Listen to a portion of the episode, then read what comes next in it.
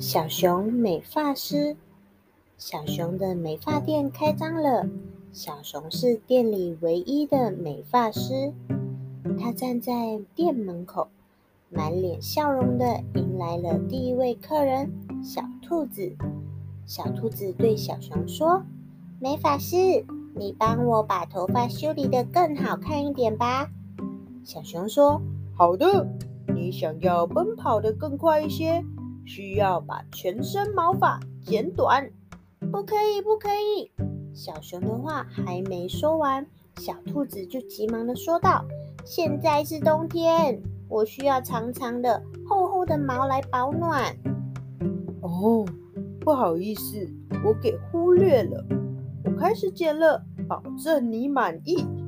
小熊拿着剪刀，剪啊剪，在小兔子的尾巴和耳朵附近。进行了精美的修剪，其他地方的毛进行了清洗和柔软。小兔子看着镜子里美美的自己，满意的走了。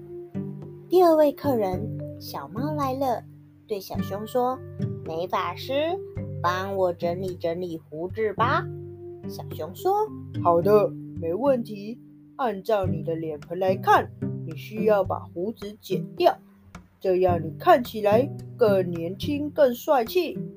不可以，不可以！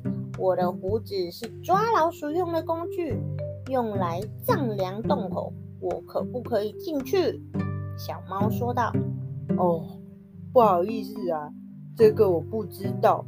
现在知道怎样打理最适合，咱们可以开始了。剪啊，洗呀。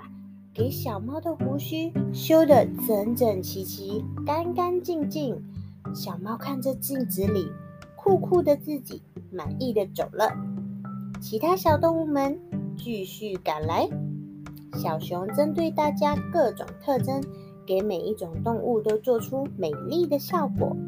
小熊美发师一天天的越来越厉害，大家对他越来越多夸奖。都是它，是用心带给大家美丽。你是看到哪一只小动物脏兮兮的，记得告诉它去小熊美发店哟。